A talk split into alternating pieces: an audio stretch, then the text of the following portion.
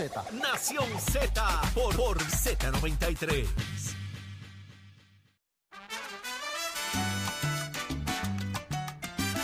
¡Ele! ¡Eso es, Seguro, Acherito! Que hoy eres feliz. ¿Cómo dice? ¿Cómo dice, Achero? Tú. ¿Cómo dice? Yo lo voy a esperar. Yo voy a esperar el intro, el intro. Dale. Ahí está. Intro largo. El intro es largo, ¿sabes? Ya, me- ya yo bailé, di tres vueltas. Mujer, ¿Cómo es? que hoy eres feliz. Ahí es. Que nada de ayer Mira, hoy te hace llorar. Ahí es que a mí me gusta. Me encanta, Chero. Esto es Nación Z, señores. Esto es Z93. Y nos escuchas todos los días de 6 a 8 de la mañana. Saudi Rivera, Jorge Suárez, Eddie López. Y ya está lista Carla Cristina, señores. Lo que usted quiere saber es aquí que usted se entera y en unos solos minutos vamos a estar abriendo las líneas telefónicas a través del 622-0937. El tema a discutir, señores, queremos comparables. ¿Cómo usted describe la educación de antes, su tiempo, con lo que estamos viendo en el día de hoy en nuestro país? 622-0937, queremos que nos llames y nos cuentes, queremos hablar contigo. Pero ya está lista Carla Cristina con mucha información de qué está pasando dentro y fuera de Puerto Rico. Adelante, Carla. Gracias, Saudi. Buenos días para ti, Jorge, y todas las personas que nos sintonizan en los titulares durante una vista pública celebrada ayer por la Comisión de Vivienda de la Cámara de Representantes. El Departamento de la Vivienda sostuvo que ha logrado flexibilizar los requisitos para asistir a los damnificados por el huracán María. Sin embargo, la organización Ayuda Legal apuntó que hay crasa lentitud en la aprobación de las solicitudes para reubicación mediante el otorgamiento de vales de vivienda. Y de otra parte, la Comisión de Nombramientos del Senado citó a deponer esta semana a las designadas a dirigir la Administración para el Sustento de Menores, Nicole Martínez, y a la Secretaría del Departamento de Recursos Naturales y Ambientales, Anaí Rodríguez, con el fin de evaluar los nombramientos que fueron sometidos por el gobernador Pedro Pierluisi, mientras el Tribunal de Primera Instancia de Mayagüez declaró con lugar el recurso de injunction solicitado por el recinto de Mayagüez de la Universidad de Puerto Rico y en consecuencia se ordenó a la Federación Laborista de Empleados Universitarios a que cesen y desistan de cerrar y bloquear los portones de entrada y salida del campus universitario. Y en temas internacionales, el Senado de Colombia aprobó ayer el proyecto con el que el presidente Gustavo Petro quiere comenzar a trabajar por la paz del país y ya está solo un debate en la Cámara de Representantes para que el gobierno pueda comenzar a negociar con los grupos armados. Para Nación Z les informó Carla Cristina, les espero mi próxima intervención aquí en Z93. Ponte al día. Aquí te informamos y analizamos la noticia. Nación Z por, por, por Z93. ¿Cómo? Y esa, esa, no- esa no me la sé. ¿Tú también? ¿Tú te la sabes? ¿Esa no? ¿Cuál es esa? La cubana, ti, El chef de la salsa. la cubana, es cantante de Valentín. Míralo. Oye, oye, el chef de la salsa, me gusta eso. Me gusta eso. Pero 622. Espérate, pero si es que él me va a cantar ahora, que no te digo yo. No me tome la Ritalin hoy, no me tome la ¡Ay, le duele la Ritalin, chef! De, de ventrílocuo a cantante. Óyeme. Yo, quiero- quisiera saber cómo era Chero en la escuela. Ah, Achero, Aunque esa Achero, vamos a empezar por ti, vamos a no, empezar esa por ti. ser- 622-0937. Démele el micrófono a Achero un momentito, ya que él me está cantante, tertuliador, eh, ventrílocuo. Achero, ¿Tú jugó mucho en la, en la escuela? Buenos días, buenos días. ¿Qué? En la escuela te... te- ¿tú- te- ¿cómo tú eras en la ¿Bien o era- escuela, Achero? Yo, yo esperaba ese que la maestra cuando estaba escribiendo y eso, Ajá. cuando escribía, ahí hacía, me salía del salón. Esperabas que diera la espalda. Diera la espalda. Entonces después de rato volvía, chequeaba más o menos como un ángulo. Ah, miraba y cuando ella volvía de nuevo, ahí fan, yo me volvía y me sentaba de nuevo. No sé por qué te miro a la cara y, y- y- y- y creo tanto creo, lo que me estás diciendo. No, es, que, es que fue verdad. Fue Es verdad, que fue sí, verdad. sí. Se te nota que eras así, Achero. No, es que sea verdad, es que no puedes tener duda alguna. Alguna, Y yo quiero, es que no me tome la Ritalin hoy, ese qué problema, es que yo sí así. Ay, Chero, ¿cómo, cómo- cómo tú comparas la educación de antes versus la de hoy? Bueno, la educación de antes y la de hoy, fíjate, había mucho respeto para hacia el maestro. Gracias a Dios. Una. Tú te le Sí, gracias. escapabas No, al porque- tuyo. no, yo me le escapaba al mío, pero con- lo hacía con todo respeto. Era, ¿qué le pasa? Era con le respeto, era con respeto. Era tanto que ella no se daba cuenta, No, o sea que nunca la laceró. exacto, exacto. Es que me gustaba Es como ese llamaba la juego. atención No, para no, no, respeto. Era, él era sigiloso. Ajá. Fíjate, tuve la oportunidad siempre que, que ¿verdad? Que no- nunca me mangó. O sea, que nunca me mangó. Ahí se va a acabar el respeto. que ahí se va a acabar el respeto. Ahí sí que me daban una prendida. En tu casa. Sí, no, pero acuérdate que ellos empezaban, ellos comenzaban primero el maestro porque había un respeto hacia el maestro. Claro, eso es lo que tú Y quieres el respeto hacia el maestro, acuérdate que el maestro también tiene la comunicación con tu, tu queridísima mamá, tu papá. Cuando tus papás se preocupan por ti, por saber de ti. Sí, porque acuérdate que su baladita de patilla, tú sabes, venía, su su, la- Yo estoy hablando, eh, me, me mudé bien abajo, pero cuando va todo, eh, va todo en curso, uno va cambiando la actitud, ¿entiendes? Ujú, Pero hay ciertos momentos que a veces uno, pues, te castigan de una manera. ujú. Pues mira, tienes que, mañana ahí mismo te cogen y te dice, mañana hay examen, o ahora mismo hay examen.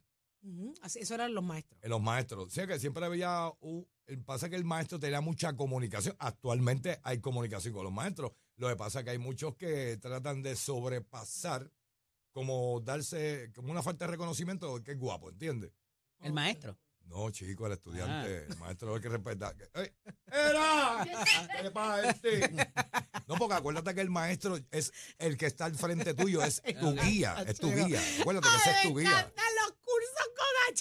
Ahora, eh, eh, parece que yo estoy loco, porque estoy, estoy no, al día. Está al día, está está mal antes que el primero. Mira, Escúchame. De, mira, oye, a pesar de que me, que escapaba la maestra y ve dónde estoy. Y dónde está el pues éxito que has tenido. Gracias, gracias. Claro, pero tuviste unos papás que estaban ahí para ti. Sí, estaban Que si tú le faltabas el respeto al maestro, el cocotazo tuyo estaba asegurado. Ah, eh. Si las notas estaban malas, el cocotazo estaba asegurado. Sí, porque se preocupan también cuando tú vas faltando y eso, van buscando la forma de cómo tú... ¿Cuál es el numerito para que la gente llame ahí? 787 62209 7. Esperando que diera el número mío, ¿verdad?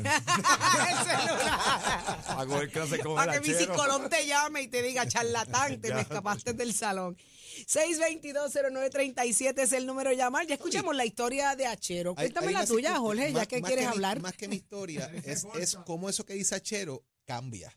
¿Por qué? Porque independientemente esto tiene que ver con conducta aprendida, con la sociedad donde estamos, con la crianza, tiene mucho que ver con eso. Porque si nosotros nos damos cuenta, y ha ocurrido, y lo recuerdo eh, en momentos cuando estuve en la legislatura del país, que podíamos hacer vistas oculares, vistas públicas, son, son situaciones muy reveladoras. Por ejemplo, estas situaciones particulares donde el estudiante no va en todo el trimestre, todo el semestre a la escuela, pero necesitan que le ponche un boleto de asistencia para poder recibir ayudas del gobierno. Mm. Y entonces el maestro se va obligado en hacerlo porque si no lo hace, mintiendo, cuando salga tiene las cuatro gomas del carro vacías. Qué horrible. Eso yo lo vi, a mí nadie me lo contó, eso yo lo vi. Conductas aprendidas de otros. ¿Para qué yo voy para la escuela? Si yo salgo bien velando o choteando a los perros, que es como le dicen a los oficiales de la policía. ¿Para qué yo voy para allá si, si tengo que estudiar pero me gano unas tenis Jordan?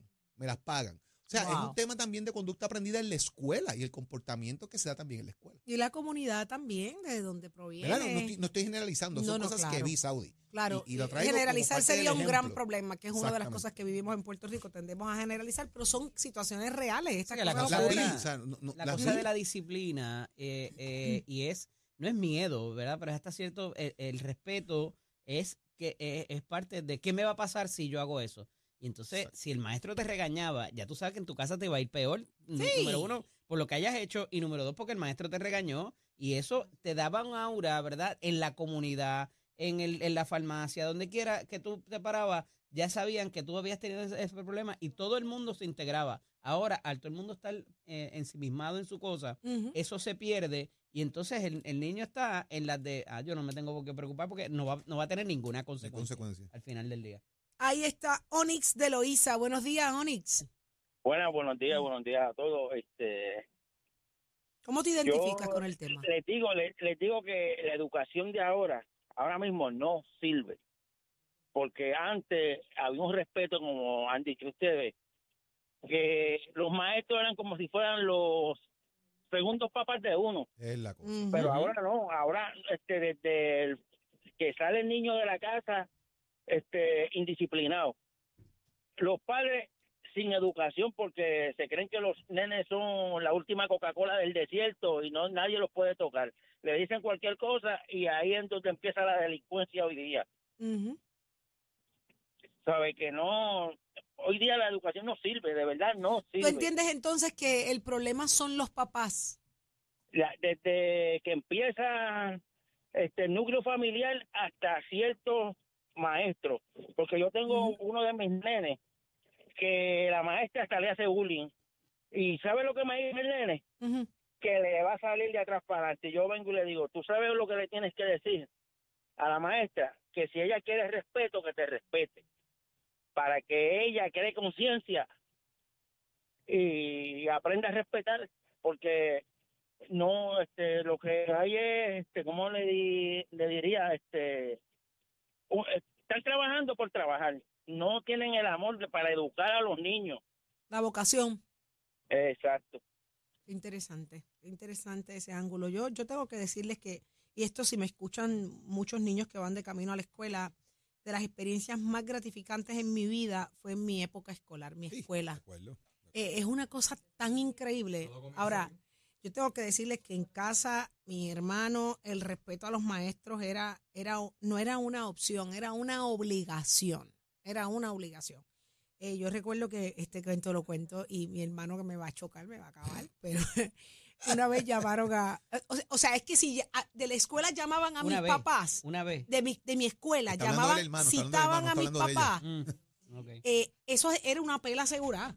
¿Entiendes? Exacto. O sea, el hecho nada más que me llamen de que yo me tengo que presentar a la escuela porque algo tú hiciste, ya la, ya la pela estaba segura. Y un día llaman a, a mi mamá, Mm. le dicen, sí, es que necesito que se reporte, porque necesito hablar de, de su hijo. Y mi mamá mide cinco pies, mi hermano mide cinco once. Ah, pues no hay problema. Cuando mi hermano va a entrar a mi mamá al salón, se murió, se murió. La maestra, entre las cosas que le dice, dice, es que yo quiero que usted sepa que su hijo es un payaso en el salón. Mi hermano es un chiste, mi está hermano está Sí, es verdad, todo el verdad. tiempo, ¿verdad? Es un vacilón, mi hermano es un vacilón.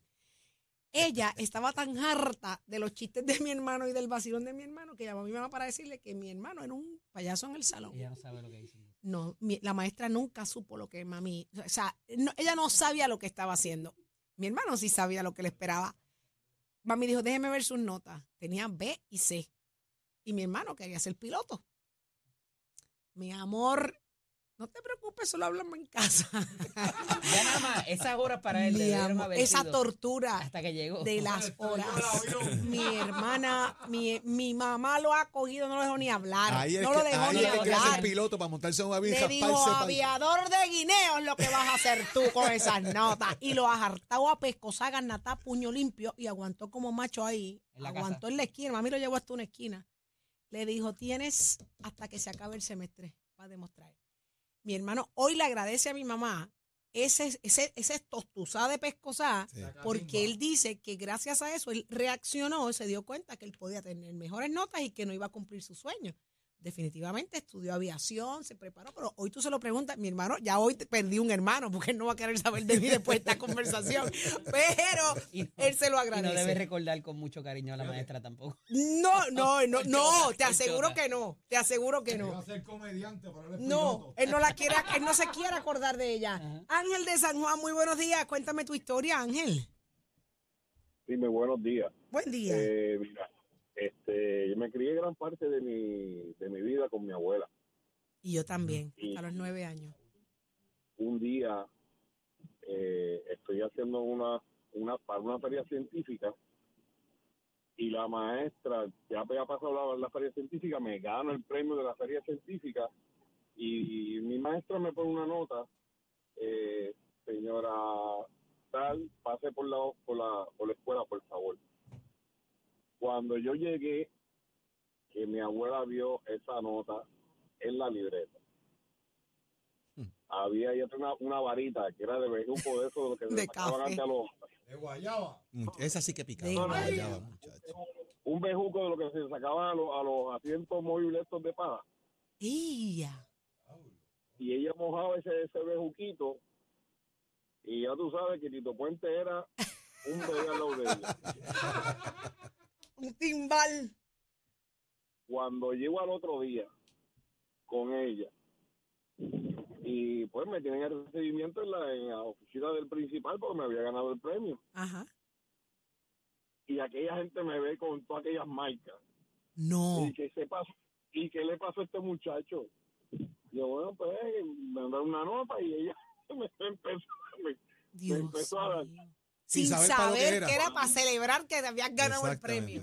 Ah, sí. Basta Cuando con la nota. señora, sí, mire, eh, lo que pasa es que él se ganó el premio de ciencia, esto y lo otro, y ella dice, ah, bueno, pues ella sabe lo que le va si se pone... ¿Qué? Eso, o sea que fue una advertencia lo que te dieron. Eso, eso fue una pela preventiva. Yo no volvería jamás a participar en una feria científica. No, yo no juego No más. te- yo no juego más. No, no, no, no. No te la ganaste ahora, pero algo vas a hacer más adelante que te la vas a ganar. Así Exacto. que ahí la tienes. Eh, eh, Eso era asegurando, reserva, dejándote de una en reserva. Te la, por estoy, si te la acaso. estoy dando adelantada, ¿sabes? Guárdala ahí. Gracias, Onix, bendito. Pero a, a tu conclusión era la- lo atentos que estaban los padres y los, y los abuelos de nosotros. No, y, y, y no, y era que no le quitaban la, la, la autoridad a los maestros. Exacto. Era así. Hoy, hoy el sistema ha cogido los hijos y los ha secuestrado en un nivel de que ellos dicen cualquier cosa y pues mira yo si tú no yo quiero esto y si tú no lo haces pues yo llamo a servicios sociales Qué increíble. y en verdad en verdad que estamos o sea el descontrol es tal de que iniciando tu crianza te quitan los derechos a, a los, a tus padres Es, es- es triste, es triste, pero tienes mucha razón. Tienes mucha razón. Y antes era así. Yo no sé, yo no sé qué, en qué momento las cosas cambiaron tanto. Gracias por tu llamada, mi amor. Tenemos a José de Carolina. Muy buenos días, José. José, ahora sí.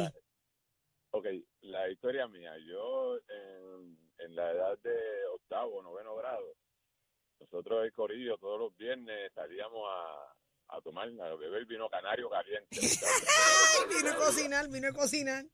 Esto era lo más económico que había, eso era peso la botella. Ay, Dios mío. Y Hacían cejucho entre todos. de verdad que, que fue, fue tanto vino canario que tomé que cuando salimos de noveno grado, ya cuando entramos a la high school, nos reunimos el corillo, bueno, vamos a darnos una altera de vino y salimos a beber vino, muchachos, el olor nada más me mató. Eso fue fatal. Esa es mi, mi- la parte de, de mis travesuras de, de escuela, ¿verdad? Eh, en cuanto a la, al caballero que llamó anterior a este ahora, yo Ajá. difiero de él. Eh, la educación empieza en la casa, en el hogar, no en la escuela. La Eso escuela así. está para llenarnos de sabiduría, de conocimiento, ¿verdad? Y, y en parte, pues, llevarnos a nuestro, a nuestra, a ser seres de, de, de bien en el futuro.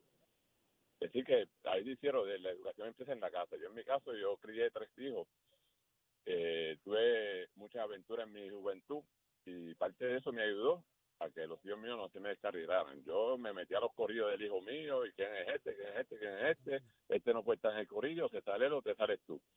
Wow. Y así pues crié a mis hijos y gracias a Dios, ¿verdad? Todos salieron educados, de bien y eso. En cuanto al caballero último que llamó ahora, estoy 100% de acuerdo con él. El sistema le quitó la autoridad por completo a los padres. Los niños aprendieron de que papi te da una nalga, yo te voy a acusar con servicios sociales. Vino seguro servicios sociales, te separó al muchacho de la casa, metió a un hogar, se crió sin sus padres, sin educación, no sabe uno dónde paró, y ahí es donde viene la delincuencia, se descarrieron. ¿Y hay manera de, Eh, re- de arreglar eso? Pregunto yo. Bueno, yo creo que hay manera de arreglar esto. Yo creo que esto deben de, por lo menos, empezar atacando el hogar, mirando el hogar, de dónde viene este niño, cuál es la educación, cuáles son los padres, porque la verdad es que hay niños criando niños. Eso es así. Eso es lo- ese es el problema más grande. estamos niños no tienen la capacidad para educar y ¿saben dónde vamos a parar?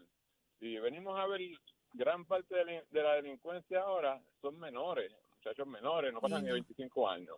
Antes había unas reglas que se respetaban desde adentro. O sea, a- a- no había quien cayera en una cárcel, eso era, eso era lo peor. Tú caes en una cárcel, tú vas a pasar por el, el, el juicio, te va a pasar esto, te va a pasar lo otro. No, ahora toda esa gente de antes, que ya me imagino que ya no existen, le tienen miedo a todos esos muchachitos, porque esos muchachitos salieron ahora que o sea, como te digo, niños criando niños no tienen educación, tienen sin educación de la casa. Ahí está la parte más Sí. difícil. Y ahí es que vemos también el agotamiento de los maestros, bregar también con eso que tú estás describiendo, eh, donde los padres entienden y creen que la escuela es un cuido. Eh, y, y que lo enderecen allá en la escuela, no aquí, eso no es mi responsabilidad, que lo enderecen allá en la escuela a los maestros. Entonces el maestro exige, aprieta y el maestro es malo. Entonces hay que darle una, hay que, hay que, hay que ir a regañar al maestro entonces, el papá. O sea, es una cosa bien, Bren con eso. bien difícil. Te- tengo, bien una, difícil. tengo una hija, La autoridad. La autoridad, el maestro en el salón. Claro, y muchos maestros ya no se atreven a enderezarle a un muchachito porque es que las amenazas son peores. Ajá. tengo una hija maestra, tengo una hija maestra y un yerno maestro. Y las historias que ellos nos cuentan a nosotros, De terror. verdad que no de terror, la verdad es que hay que empezar a bregar con los hogares, con los Sí, padres, con los papás. para poder tener hijos y, y- y juventud de un futuro mejor. Así es. Y eso que se ha tratado. Así que vamos a, vamos a ver qué no, qué nos depara el futuro con todo esto. Ojalá y vengan mejores, mejores ajustes, ¿no? Y que la cosa empiece a mejorar. Gracias por tu llamada, José. Siempre a tu orden acá en Nación Z. Y ya está listo uno que yo estoy segura que se portó bonito. Él se portó bien. Él, él es, él es toda una dulzura, así se proyecta de adulto. Yo me imagino que de niño era un bombón. El Estatua Hernández. Somos deporte. Tú eras un bombón, un bombón. Yo era un bombón de alambre de púa y en Ay, el caso mío, bello. yo estaba súper afectado porque mi mamá fue maestra, mi abuela fue maestra, mi tío fue maestro y mi hermano profesor. Ya usted sabe que en grados primarios cuanta galleta se zafaba, quien la cogiera yo, porque yo era el títere del salón, pero también pues todo el mundo conocía a mi abuela y a mi mamá. Pero eras un títere, ¿en qué sentido, Tato? ¿En qué sentido? Pues era un títere que me gustaba bufiarme a todo el mundo. A veces no atendí en el salón, pero gracias a Dios siempre tuve una buena retentiva y por la educación que me dieron mis padres, porque al maestro yo lo respetaba como si fuera mi papá. Pues yo me gradué siempre con honores, tanto de, de, de sexto grado, de noveno grado, de la high, de la universidad. Fui, fui cum laude en la Interamericana, ¿me entiendes? Pero yo una vez le tenía tanto respeto a mi abuela que no estudié para un examen en quinto grado. Y voy a decir esto, es la primera vez que lo digo en mi vida y cuando Vega Baja lo sepa, se me, me va a llamar todo el mundo. Hace un montón de años en la escuela José Gualberto Padilla había un examen con mi sostre, yo no había estudiado. Y yo dije, si yo me cuelgo en este examen, la pela que me van a dar, no me van a llevar para el safari park. Y yo vine y cogí y llené una bomba de cumpleaños, la metí en una bolsa y dije que era un artefacto explosivo que habían ¡No! encontrado allí. Pensando en que iban a cerrar el comedor, no había comida y no iba a haber clases. No, llamaron bomberos, el cuartel que estaba cerca, clausuraron la escuela, sacaron a todo el mundo. Cuando la policía viene y mira el paquete y ve la notita que ya había escrito, mi abuela dijo, pero esa es la letra de este hijo de la gran yegua". Mire, me dio mi abuela, me dio mi tío, me dio la maestra de Kindle, me dieron dos papas y cuando llegué a casa por poco me meten al auxilio mutuo. ¡Me muero, De Tato! la, ca- de la catimba que me dieron por yo por yo hacer eso. en Vegabá y eso, eso fue un corre-corre que eso, es de- eso es historia. Y ahora pues saben que eso fui yo. Ahora ha quedado delatado. Ahora después de 60 años de después. 50 años. Después de 50 años. Muy bien, muy bien, qué bueno. ¿Te has confesado te sí, liberaste el de eso? El respeto siempre. se- El, el respeto. El respeto siempre se trabaja para con los maestros y hay que respetar al maestro, igual que si fueran los padres, que hoy en día no se está haciendo, ¿me entiendes? Eso es así. Eso es así, Tato. Pero- Ese está el- ahí está el pero- problema. Pero hay que trabajar con eso porque hoy en día, pues ya usted sabe que un maestro regaña a un niño y ya le llaman a servicios sociales. Pero nada, vamos a ver cómo eso por fin pues tiene sus vías y sus canales. Mientras tanto, vámonos con el boxeo, que el boricua Jonathan La Bomba González se aclimata en Japón, ya lleva cuatro días allá para su pelea titular en las 105 libras, defendiendo su campeonato. Su segunda defensa va a ser en el Super Arena Saitama. El Bomba va, eh, es es el campeón y va contra el retador Sokichi Iwata. Así que ya usted sabe clase nombre tienen esos dos. Así que eso va a ser en Japón. Luis Espada, que es el papá de Sniper Pedaza, es el entrenador, ya está ya con todo su equipo. Iwata tiene 9 y 0 con 6 knockouts. Bomba tiene 26 y 3 y 14 knockouts. Esa pelea está pasada para el primero de noviembre. Luego, pues vamos a dar toda la información, recordando que en Japón pues son casi 14 horas de diferencia. para ver el efectivo de cuándo va a ser esa pelea y más o menos la hora que va a ser en Japón y la hora que va a ser en Puerto Rico. Y usted se entera aquí en Nación Z, Somos Deporte, con la piso de Mestre Escuela que te informa estamos en el proceso de matrícula para nuestras clases que comienzan ahora en noviembre. Y si a usted le gusta la mecánica, ya sea la racing, la marina, la de motora, la automotriz, visita y compara nuestras facilidades de equipo y toma tu la decisión de estudiar en Mestre Escuela llamando al 787-238-9424 o puedes tener una orientación presencial. Oiga, chero, friend. En Cabrera Ford. Más inventario y descuento siempre. ¿Lo quieres? Lo tenemos. Cabrera Auto. Al renovar tu marbete, escoge ASC, los expertos en seguro compulsorio.